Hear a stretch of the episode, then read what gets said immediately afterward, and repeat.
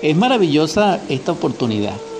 En el nombre del Cristo, que la paz más profunda reine en vuestro corazón y en vuestro espíritu. Y en ese espíritu solar de resplandor, que se aleje el dolor y la desdicha de nuestras vidas y que en ese resplandor la prosperidad sea nuestro porvenir, plenamente, tanto en espíritu como personalmente. Amén, amén, amén. Vamos a desarrollar nuestra edición 171 de Superando nuestros límites, agradeciendo infinitamente nuevamente la audiencia. Hablábamos en la edición pasada, en este caso la 169, sobre el misterio del Padre y sobre su significado en nuestro interior. Pero quedaron en sí aspectos que no pudimos comentar y que voy a dedicar el transcurso de esta edición 171 para hacerlo. Cuando hablamos del Padre en sí, hablamos de la fuerza fecundante, de la fuerza generatriz, del poder germinador, es decir, del poder vivificante. Eso es el simbolismo puro del Padre. Por eso la vida, en toda su plenitud, expansión,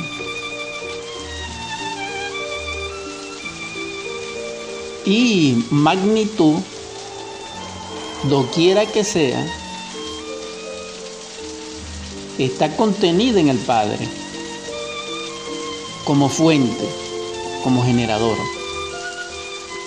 Así también esa significación alegórica la tenemos los padres. En este caso, del papá, del padre. Porque sabemos que Dios es padre-madre. Pero en todo caso nos estamos refiriendo al padre porque ya de la madre hemos hablado al respecto. No totalmente en la plenitud de la significación, pero sí en una escala mayor. Y estamos hablando ahora del Padre. Ahora bien, el Padre en sí, como generador, como germinador, como potencia creatriz y vivificante, es el sol del hogar. Es el sol de una nación.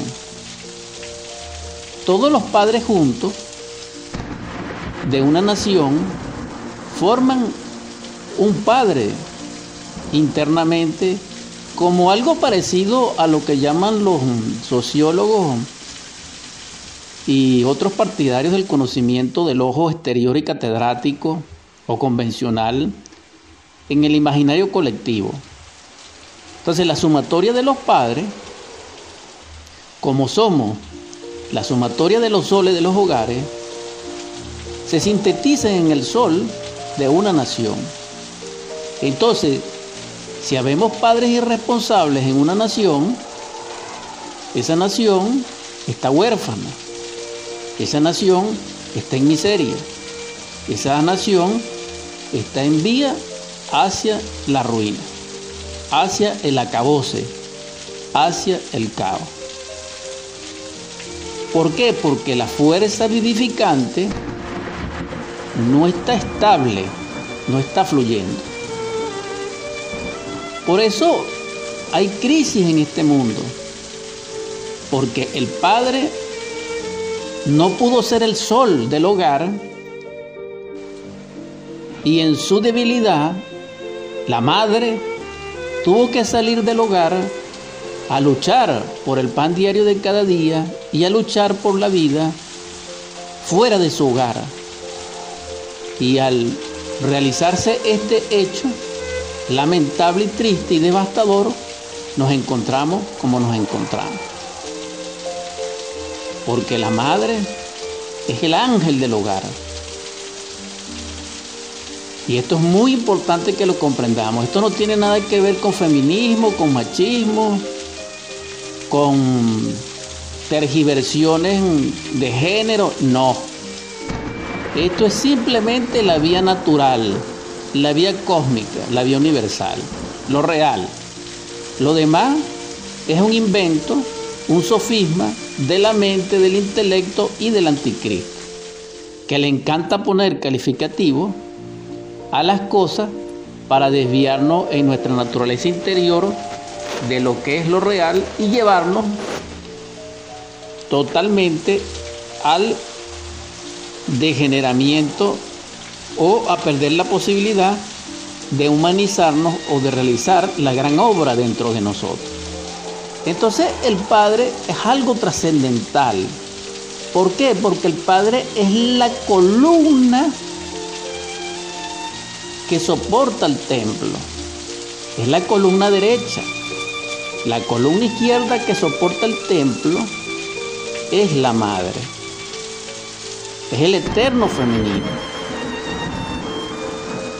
Pero esa columna que simboliza el Padre es la verdad y también es la libertad y también es el orden en sucesión de significado dependiendo del contexto donde podamos plantearlo.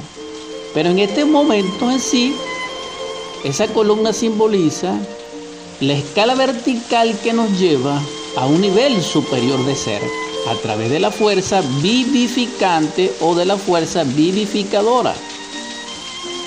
Pero el Padre también contiene en su significado un valor aún mayor aparte de ser el sol del hogar, que lo ilumina, que lo calienta cuando hay frío, que da la esperanza a la esposa cuando está desvalida o enferma o en un lecho o triste. Y también resplandece ante sus hijos, siendo el ejemplo, entonces el Padre debiera ser un ejemplo. Pero en estos momentos en que nosotros nos encontramos, señores, hermanos, hermanas, que son mis soles de futuros amaneceres, ¿cuál es el ejemplo que damos los padres a nuestros hijos? No quiero decirlo para no herir susceptibilidad, pero realmente son nefastos, son dolorosos, son grises y hasta oscuros. Entonces, ¿cuál es el futuro de este país? ¿Cuál es el futuro de este mundo? ¿Cuál es el futuro de este planeta? Simplemente no lo hay. Hacia la luz no, hacia las estrellas no, hacia el abismo sí. Y eso está descrito en el Apocalipsis, en la revelación. En todo caso, la salvación es autoindividual. Las masas humanas no pueden salvarse. Se salvan son aquellos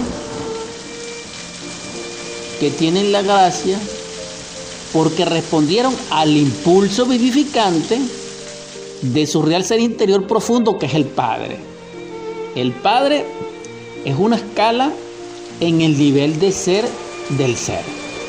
El Padre es una jerarquía, una realidad, una estructura interior luminosa, supraatómica, que pertenece a una escala superlativa del ser mucho más allá del espíritu. Y ese Padre, cuando anhela que su hijo o que su personalidad humana lo encarne, genera en él, a través de esa fuerza vivificadora, fecundadora y creativa, un impulso para que él se convierta en hombre verdadero. Y ese impulso es totalmente religioso. Ese impulso es totalmente místico. Ese impulso es trascendentalmente devocional. Ese impulso realmente es yoguístico. Ese, impulso contiene todo lo que nosotros podamos llamar con sabor a Dios. Es el religare. Por eso aquellos que denigran la palabra religión, etcétera, están muy equivocados. Porque religión es no solamente el anhelo unificador hacia ese impulso del ser que viene de lo alto, como una respuesta, sino que también es el anhelo y la experimentación de lo real a través de la conciencia que suministra a la mente esa vida explícita en una experiencia mística y que se conoce como la verdad. Eso es la religión, esa posibilidad, ese corazón anhelante lleno de amor hacia su Padre. Pero el Padre es el que es capaz de llevarnos a nosotros a esas alturas, a esa estadía, a esa elevación. Porque el Padre simbólicamente es el sol y es la columna, pero también el Padre, como impulso vivificador, es el rey, el monarca. Ciertamente también simboliza el Padre por consecuencia y correspondencia al monarca, así como simboliza el sol a la luz y al calor y a la protección, al proveer también simboliza el monarca. El monarca es el rey, pero estamos hablando de rey como el prototipo psicológico de perfección humana como el hombre que ha asimilado dentro de su interior a su Padre interior. Porque lo maravilloso del cristianismo verdadero, del cristianismo gnóstico, es que devela de que el Padre no está fuera de nosotros, sino dentro de nosotros. Por eso es necesario recordar aquella frase griega que dice, en el templo de Delfo, en el frontispicio, muy famoso, Homo nocete ipsum, hombre, conócete a ti mismo. Y ese autorreconocerse nos lleva al Padre, a través del autoconocimiento real. Claro está que es a través de la fe, porque todo esto que estamos hablando, como pertenece a la sabiduría, del corazón a la sabiduría real no es teórico, repito, es real, es luminoso, es trascendental, es solar, es crístico y tiene como fundamento la vida vivida en ese nivel, es una realidad y por ser una realidad es experimentable y nos lleva a nosotros de hecho a convertirnos en un monarca. Todo hombre verdadero es un monarca, es un rey. ¿Por qué? Porque tiene poder sobre el aire, sobre el fuego, sobre la tierra y sobre el agua. Por eso fue que Jesús Cristo caminó sobre las aguas. Y esto es algo extraordinario. Igualmente que Moisés. Moisés iba a encarnar a su padre cuando él llega a sus últimas instancias del proceso y entre comillas dice la Biblia que desaparece allá en las alturas de ese monte. Y allí está descrito la iniciación de Keter, porque el Padre, en lenguaje sánscrito, que es el que da origen a la Biblia, o que tiene como fundamento la Biblia nuestra, el Padre es Keter. Y Keter es el anciano de los días. Es ese Padre a que le rindió culto nuestro Señor Jesús el Cristo. Porque cada uno de nosotros tiene su Padre que es el Padre interior. Y ese Padre interior es un monarca. ¿Por qué es un monarca? Repito, porque tiene poder sobre la naturaleza. Por eso es un monarca. No porque tiene un cargo, no porque votaron por él, no porque tiene un título, no porque tiene una legión de ejércitos, no. Sino porque como encarnó a su alma y encarnó a su espíritu y cristalizó a su Padre dentro de sí, es inmortal. Porque asimiló en su naturaleza a la divinidad en ese nivel que es el Padre y en ese nivel es un rey. Pero ese rey tiene una reina y tiene un palacio. Entonces todo hogar sobre la tierra debiera ser un palacio. No importa que sea de choza, no importa que sea de cartón, no importa que sea de ladrillo, no importa que sea de diamante. Donde hay una familia, debiera haber un palacio, porque estamos hablando de la sagrada familia. Estamos hablando de la divinidad plasmada en la tierra. Entonces allí brillaría la felicidad sin límite. No por una dependencia económica, ni política, ni idealista, no, sino, ni por fanatismo, sino por un estado natural de amarse, de amor. Porque ¿quién nos lleva el Padre? El amor, porque el amor es el Hijo. Entonces, ciertamente, el Padre como monarca tiene la fuerza antropocéntrica en sí mismo para mantener la unión y la unidad. Y eso es un rey. Un rey tiene una fuerza antropocéntrica. Y esa fuerza antropocéntrica en, los mundos estelares, en el universo, mueve los mundos. Por eso es que el Sol es un monarca en ese sistema solar, porque cada sol en cada sistema solar es un monarca. Y aquellos soles que dirigen varios sistemas solares, como las Pléyades, que son septias, son siete, más nosotros que somos el ocho, o sea, nuestro octavo sol, es de las Pléyades o de las cabritas, ellos tienen un sol, dijéramos, monarca, y esto es maravilloso, porque Pablo habla de que cada sol tiene su brillantez, tiene su gloria en iluminación, y de eso es que está hablando Pablo en sus epístolas maravillosas. Pero en todo caso, el Padre simboliza el monarca, pero su hogar simboliza su palacio y simboliza su imperio. Y su esposa simboliza la reina, la monarca. Pero ¿dónde vemos nosotros eso aquí en la tierra? Porque repito, yo no le estoy hablando aquí de la monarquía del este o del oriente, no, o del norte o del sur, no, no. Esa monarquía no es la que estoy hablando. Estoy hablando de la monarquía del espíritu expresada en la tierra, expresada socialmente. Entonces, ese es el simbolismo extraordinario también del Padre. Y él generaría un imperio de lujo. Es decir, sería una sagrada familia. Y esa sagrada familia es sagrada porque es pura. Porque si está llena es de amor, de luz.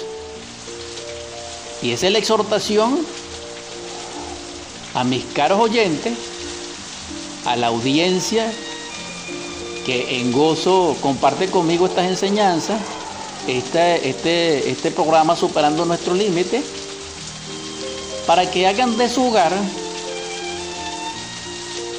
un imperio, un palacio, los cielos estrellados, que se unan, que se perdonen, que se adoren, que luchen por una misma causa, que no se separen, que se consuelen que se levanten, que se respeten. Solamente así podemos nosotros transformar este mundo a nivel social. Pero también representa el Padre dentro de los simbolismos múltiples al sacerdote. Es decir, cada padre debiera ser un sol, un rey, un sacerdote de su casa. Por eso es que todo sacerdote, escúchense bien, todo pastor, todo clérigo, todo líder espiritual debe tener esposa, debe estar casado.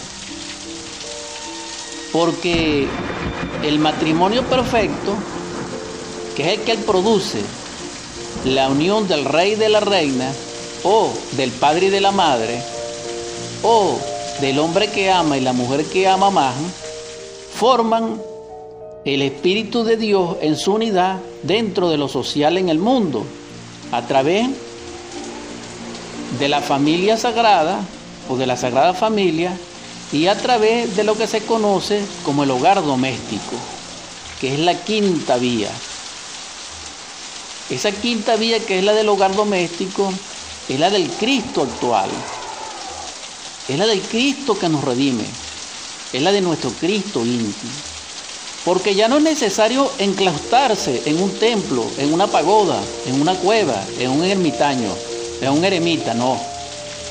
No es necesario estudiarse en la biblioteca del Kirchhoy del Vaticano, no. No es necesario hablar en varios idiomas y ser un erudito y conocer la ciencia pura, o un mago, o un teurgo, para lograr la divinidad dentro de nosotros, no. ¿Qué es lo que se necesita en estos tiempos? el hogar doméstico, la sagrada familia. Pero comience por el Padre. Cuando ese Padre se, se, transforma en un sacerdote,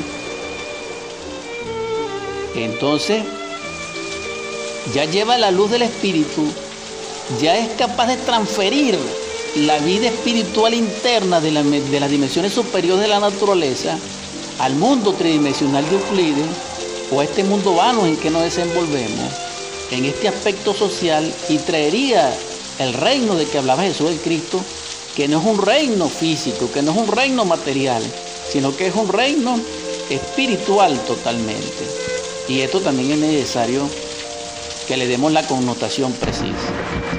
Pero para llegar a ese sacerdote, según la orden de Melchizedek, se requiere precisamente de esa iniciación, que es la iniciación del fuego, y esa iniciación del fuego, que también contiene la iniciación de la luz, y que en los antiguos tiempos también se conoce como la iniciación venusta, en una escala mayor para poder encarnar al Cristo íntimo y para poder luego ascender al Padre, se requiere de las ordalías de la iniciación. Es decir, se necesita de trabajar sobre sí mismo, con esos tres factores de la revolución de la conciencia que eh, nos enseñó el quinto del Apocalipsis Samael ante el trono del Cordero, y que Jesús el Cristo llama en su Evangelio, en sus palabras diamantinas, niégate a ti mismo, toma tu cruz y sígueme, y transmutar el agua en vino. Quien quiera ser un sacerdote de Dios, tiene que nacer de nuevo. Y para nacer de nuevo se necesita del amor, se necesita del hogar, se necesita de una esposa y se necesita de la ciencia pura. ¿Por qué? Porque el Padre es la verdad.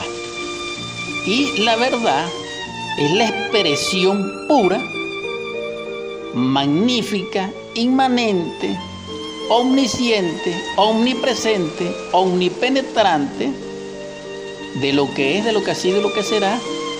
Y es conocimiento puro, pero en acción directa a una creación. Y ese panorama, esa visión, es sabiduría. Entonces, eso es lo que necesitaría un sacerdote que sería un padre de familia. Pero sin embargo, los padres de familia que nosotros conocemos son adúlteros, fornicarios, etcétera, etcétera, etcétera. No quiero mencionarlo nada más, sino que puse un ejemplo pequeñito. Discúlpenme todo. Entonces, ¿cuál es el anhelo trascendental de esta plática, de este compartir? en que nosotros nos arrepintamos del nivel de ser en que nos encontramos, de animales racionales intelectuales equivocadamente llamados hombres, pero sí somos personas, para que nos pongamos como meta el imperio de la luz, para que nosotros aspiremos a las grandes realizaciones que la inmediata sería ser un hombre verdadero. Y al llegar a la altura de ser hombre verdadero, Seríamos verdaderos porque encarnamos el alma dentro de nosotros, porque la cristalizamos. Y esa cristalización es la encarnación del amor. Por, por, bendición, gracia y verdad de nuestro Padre que está en secreto a través de la intermediación de nuestro Cristo íntimo y que tiene su poder expresivo en forma dinámica a nivel energético dentro de nosotros en nuestra Madre Divina, que llaman María, que llaman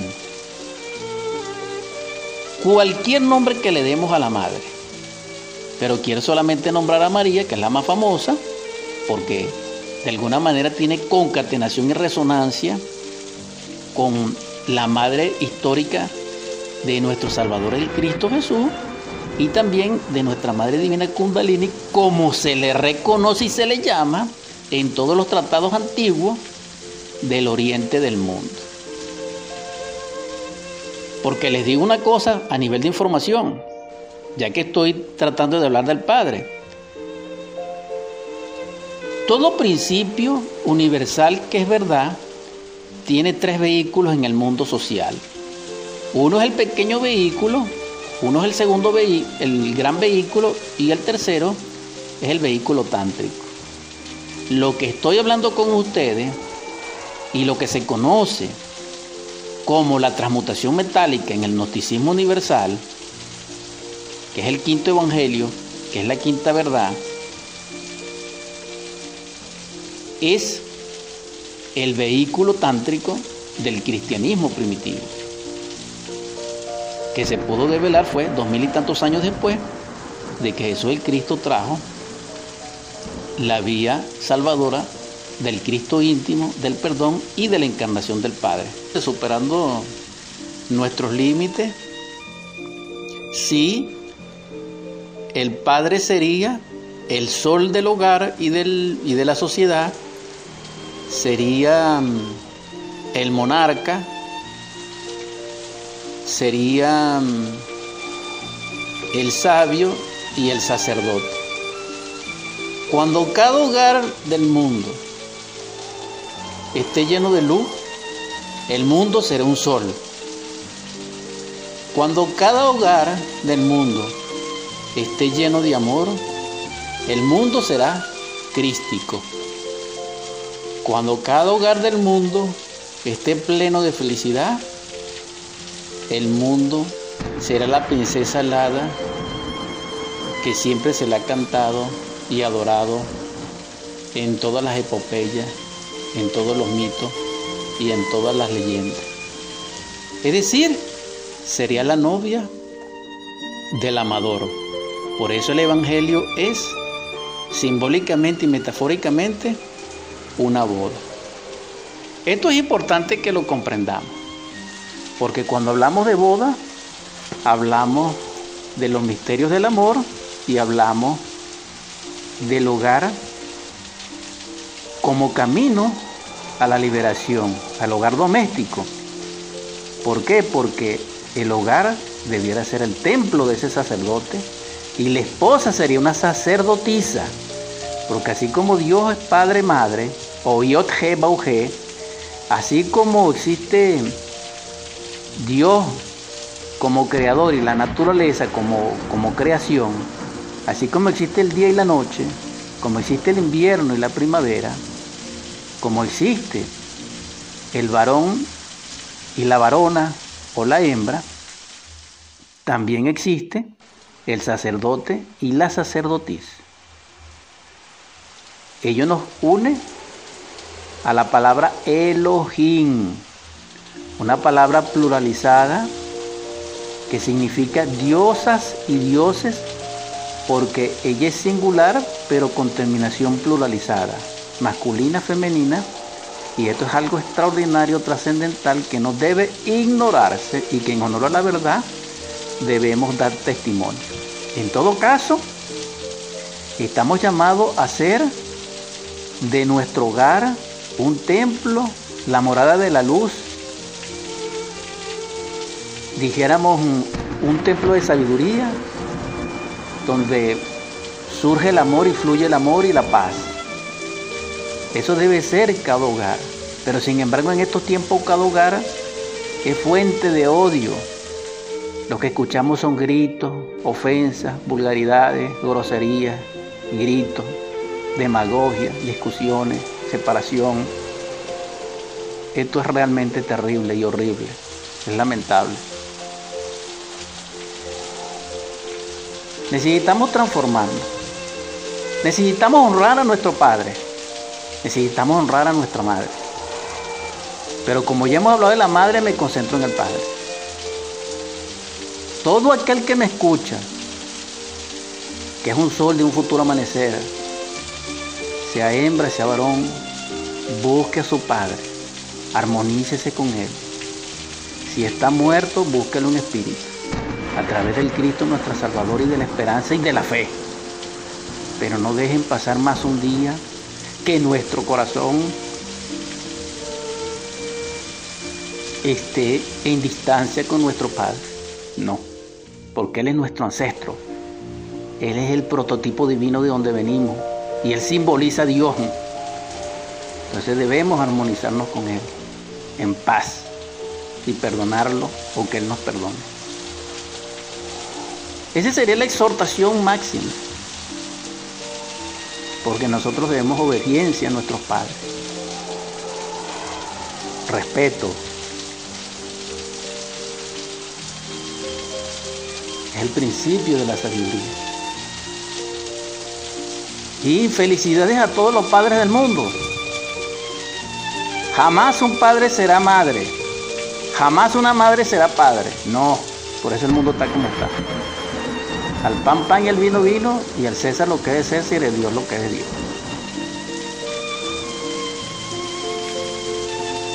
Un padre es insustituible, una madre es insustituible.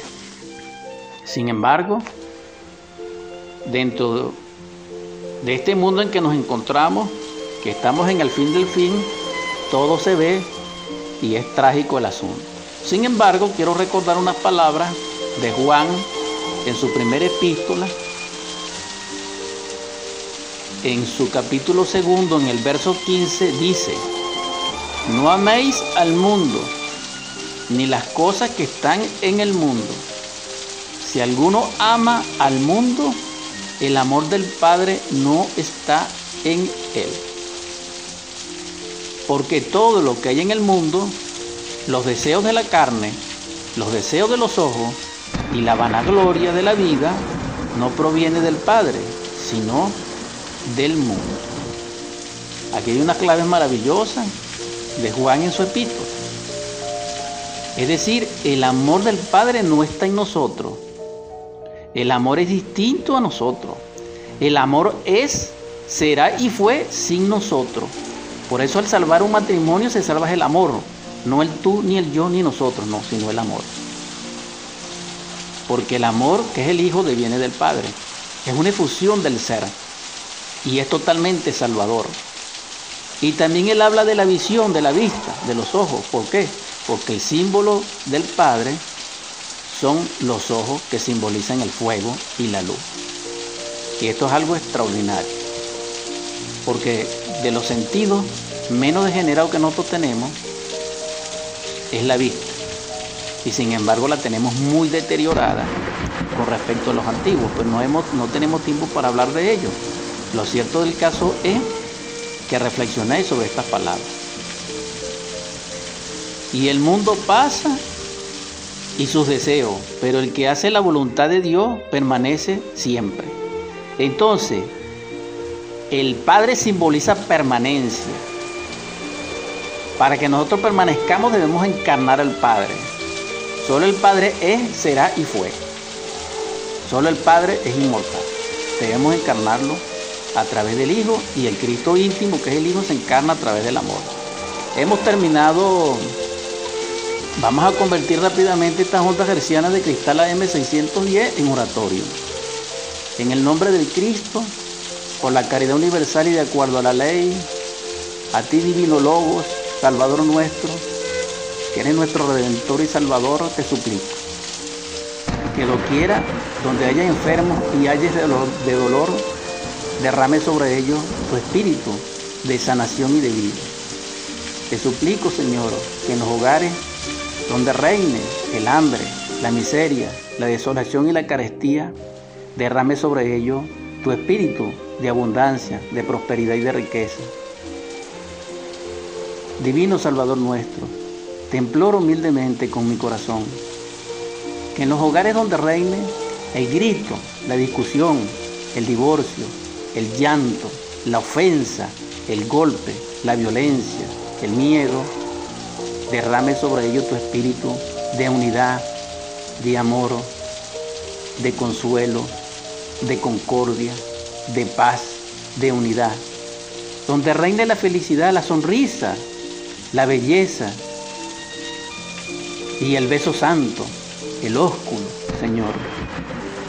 También te imploro que nos enseñes a despertar en el amor, en ese amor que emana de tu gracia, para que podamos amarnos unos a otros, para que podamos redimirnos, para que podamos perdonarnos, para que podamos jugar con nuestros niños, proporcionarles belleza, para que podamos formar y fortalecer a nuestros jóvenes, para que podamos crear dentro de nosotros el traje de bodas del alma, a quienes tienen su esposa, a quienes tienen su esposo, en la vía natural, en el tálamo nupcial de las delicias.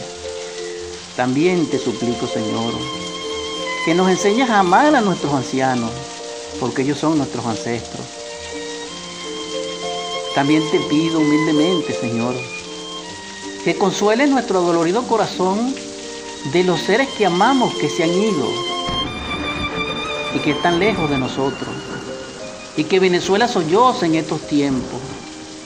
Te ruego que para ellos derrame la prosperidad, la libertad y la protección.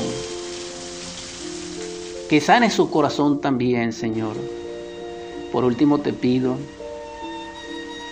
que tu fuerza crística penetre en nosotros para que podamos vencer al yo, al anticristo dentro de nosotros, al error dentro de nosotros. Divino Cristo, también te ruego por el mundo, por sus príncipes, derrama sobre ellos tu espíritu de amor, de sabiduría y de paz. Amén, amén, amén.